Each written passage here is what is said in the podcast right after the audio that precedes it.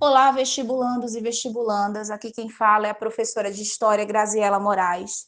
E eu estou aqui para comentar com vocês a questão de número 30 da prova do SSA da UPE, primeira fase. Vamos lá? Bem, o conteúdo da questão retrata o período do Brasil holandês e que, para ser discutido, vai contar como referência um diálogo entre a história e a arte. Para isso, vai ser disponibilizado uma iconografia de 1630, que tem como cena vários negros dançando, né? Alguns com as mãos para cima, louvando, com instrumentos musicais, entre eles tambores, entre outros. Alguns, inclusive, é, com é, instrumentos que eram também utilizados por nossos indígenas. Ou seja, o que é que essa imagem quer nos transmitir?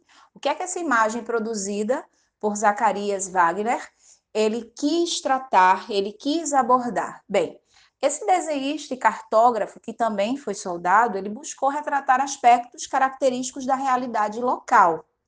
E a cada imagem que ele produzia, ele colocava observações. Então, quando ele retratou essa cena, ele fez essa representação, ele indicava como os negros se comportavam, como é que eles mesmo com tanto trabalho, com tantas atividades, eles buscavam um momento de entretenimento para agradecer, para louvar, para se divertir.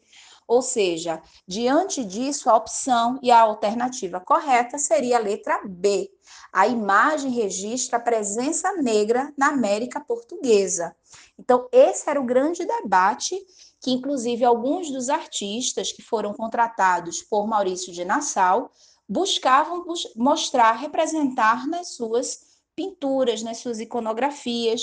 Então, essa era a relação, tá certo?